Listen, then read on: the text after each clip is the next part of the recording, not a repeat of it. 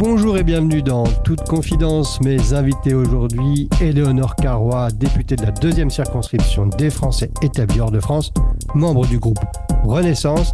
Et nous recevons aussi Stéphane Vogetta, député de la cinquième circonscription des Français établis hors de France, membre apparenté du groupe Renaissance. Stéphane Vogetta, bonjour. Bonjour. Le vote de la loi immigration suscite débat et interrogation. Stéphane Vogetta, vous avez voté en faveur de ce texte. Pouvez-vous nous expliquer pourquoi est-ce une avancée? Bien écoutez, moi, effectivement, j'ai voté euh, en faveur de ce texte euh, en conscience, euh, non pas par discipline, puisque comme vous savez, je ne suis pas formellement soumis à une discipline de groupe, même si je suis apparenté au groupe Renaissance, tout le monde sait très bien que j'ai ma, ma, liberté et que donc je n'ai pas d'obligation. Donc à partir de là, c'est euh, ma décision propre, en conscience, en tant que représentant des Français et notamment des Français de l'étranger, que j'ai décidé de, de soutenir ce texte. Éléonore Carrois, bonjour. Bonjour, merci pour l'invitation. Vous aviez déclaré ne pas vouloir voter ce texte. Vous vous êtes finalement abstenu. Pourquoi ce choix, Éléonore? Alors, quand j'ai déclaré que je ne voterais pas ce texte, c'était précisément ce qui était visé, c'est que je m'abstiendrai sur ce texte. Euh, c'est un texte qui a été euh, très transformé par ce processus législatif un peu complexe euh, depuis sa présentation par euh, Gérald Darmanin et Olivier Dussopt comme un texte équilibré qui prévoyait de la fermeté, mais également la régularisation et l'intégration des étrangers qui travaillent euh, sur notre territoire. Il est ensuite passé au Sénat et a été considérablement modifié, durci et surtout amplifié avec euh, un nombre très important d'articles qui ont été ajoutés.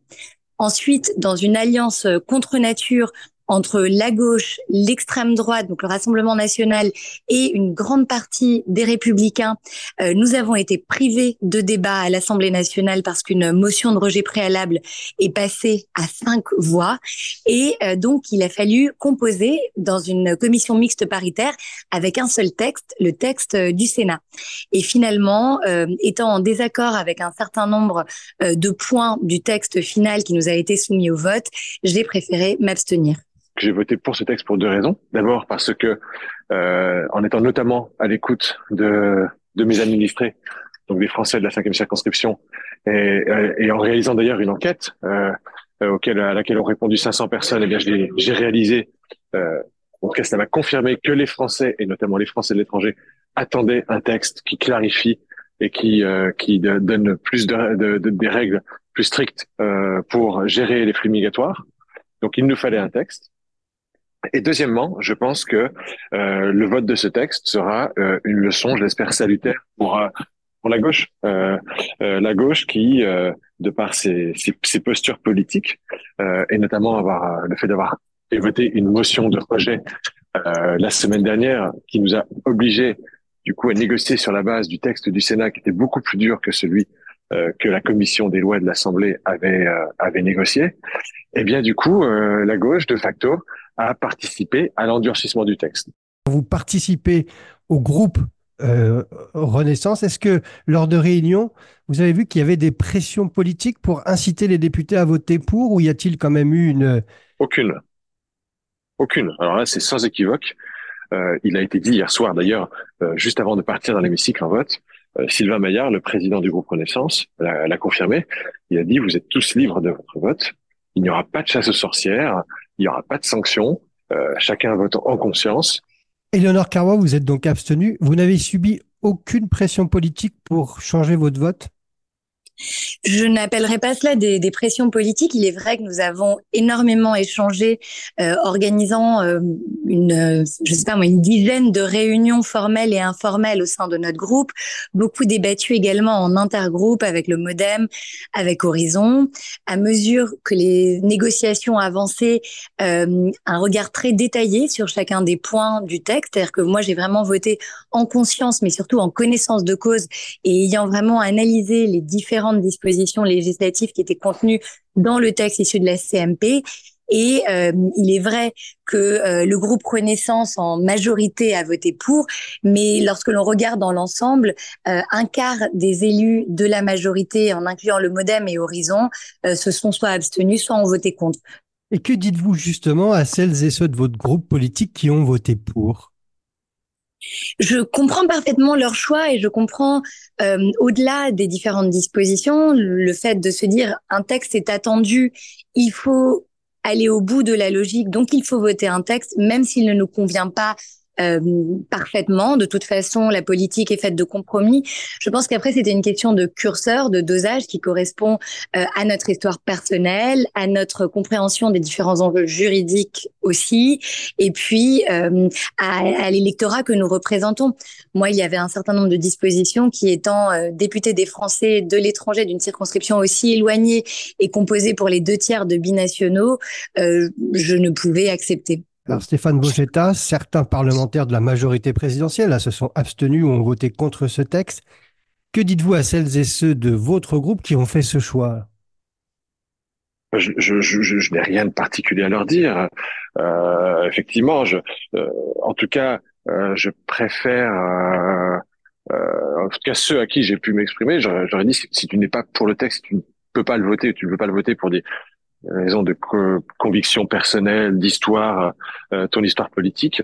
En tout cas, c'est rendre un meilleur service à la majorité de s'abstenir que de voter contre. Euh, L'abstention était largement suffisante pour signifier le l'inconfort ou le non-alignement des uns et des autres avec le texte. Et, euh, et, et, à ma connaissance, par mes collègues français de l'étranger, bah, il y a eu il y a eu les deux configurations. Il y a eu des abstentions et des votes contre. Bon, bah, après, chacun, euh, chacun aura ses justifications et pourra s'expliquer auprès de ses électeurs. Éléonore Caro, est-ce que vous avez le sentiment aujourd'hui que la majorité relative présidentielle est affaiblie après ce vote? Je pense qu'elle est au contraire euh, enrichi. C'est un moment difficile, on va pas le nier. Politiquement, c'est un moment où, cela a tangué un peu. Mais je pense que le fait de se dire, on est dans une majorité, on a en commun euh, l'intérêt des Françaises et des Français, et on accepte finalement, euh, dans le respect mutuel, de s'exprimer euh, librement sur un texte aussi symbolique. Ça, ça montre au contraire une force, une force de notre diversité. Certains élus consulaires euh, ont déclaré d'ailleurs que les migrants arrivant sur le sol français seraient mieux traités que les Français de l'étranger qui reviendraient en France. Donc ce texte de loi rééquilibrerait en fait les choses?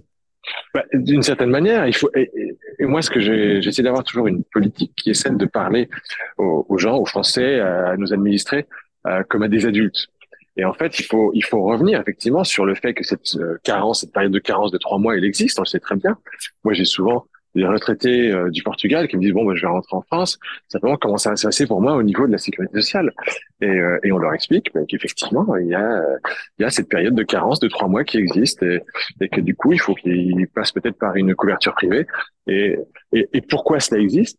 Eh bien, cette période de carence, elle a été mise en place, j'imagine, en tout cas c'est comme ça que je la comprends et c'est comme ça que je l'interprète, pour éviter euh, d'inciter au tourisme médical. Nous sommes également dans une séquence du en même temps institutionnel lié à la France, mais il y a aussi le niveau européen. Des textes sur la réforme de la politique migratoire sont actuellement en négociation à Bruxelles. Ils aboutissent là dans les, dans les prochaines heures même. Euh, L'un des pouvoirs des parlementaires est de contrôler l'action du gouvernement. Allez-vous être attentif au vote que fera la France sur ces textes? Absolument. En tant que vice-présidente de la commission des affaires étrangères, je suis de toute façon toujours très attentive aux différents engagements que la France prend euh, sur le plan européen et sur le plan international. Euh, dans le contexte actuel, compte tenu du débat qui n'a pas eu lieu à l'Assemblée nationale et en même temps de l'attente très forte d'un certain nombre de nos concitoyens, je serai plus que jamais attentive euh, au vote de la France dans un premier temps, mais ensuite à l'application qui sera faite de ces textes européens on est dans un contexte européen. D'ailleurs, ce que l'on fait en France, qu'on avait fait hier et ces derniers mois, ces dernières semaines en France, en finalisant euh, ce texte euh, de, de contrôle sur euh, sur l'immigration, c'est finalement euh, s'installer dans la lignée d'autres pays européens qui ont renforcé leur arsenal législatif et, réglementaire euh, pour leur permettre de mieux contrôler et mieux gérer les flux migratoires. on l'a vu et dans ceci même dans des pays euh, dirigés par des gouvernements de gauche comme euh, le Danemark. Donc à partir de là, nos voisins européens le font. Bruxelles, Bruxelles, comme c'est logique, euh, s'empare également du sujet et c'est essentiel puisque, in fine, les frontières extérieures de l'Union européenne, même si elles sont sous contrôle direct des pays membres, elles sont quand même coordonnées par l'action de l'Union européenne, notamment à travers l'action de, de l'agence Frontex. Et donc, euh, et donc, c'est quelque chose que l'on doit forcément suivre avec beaucoup d'attention. En toute confidence, c'est fini pour aujourd'hui. On se retrouve très prochainement. En attendant, je vous souhaite de passer d'excellentes fêtes de fin d'année et continuer à consulter l'actualité des expatriés sur lesfrançais.press.